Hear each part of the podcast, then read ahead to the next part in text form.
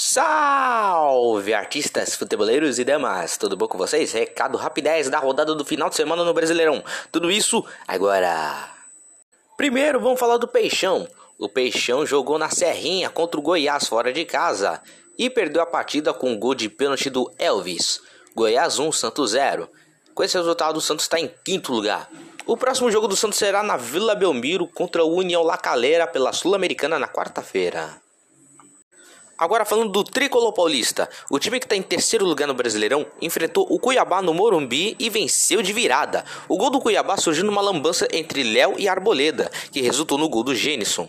E o São Paulo conseguiu a virada com Caleri, artilheiro do Brasileirão, de pênalti, e com Nicão.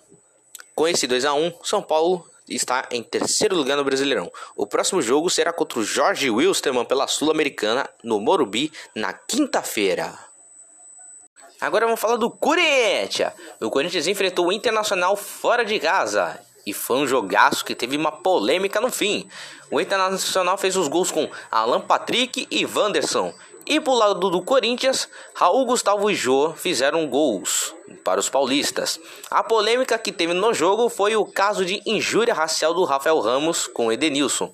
Até agora o caso ainda não foi resolvido, então portanto não vamos julgar. O Corinthians continua líder primeiro lugar e amanhã enfrenta o Boca Juniors na Argentina pela Libertadores. E por último e não menos importante, o Verdão. O Palmeiras recebeu o Bragantino no Allianz e venceu por 2 a 0 com gols do Danilo e mais uma vez gol de pênalti do Rafael Veiga. É o Veiguinha mais uma vez provando para todo mundo que ele não perde pênalti de jeito nenhum. Palmeiras está em nono lugar no Brasileirão. O próximo jogo do Palmeiras será na quarta-feira no Allianz contra o Emelec. Então é isso, pessoal. Se inscreve no canal, nos siga nas nossas redes sociais para mais recados rapidez. Tudo isso agora. Isso! Tchau, Brasil! Que vem acréscimo!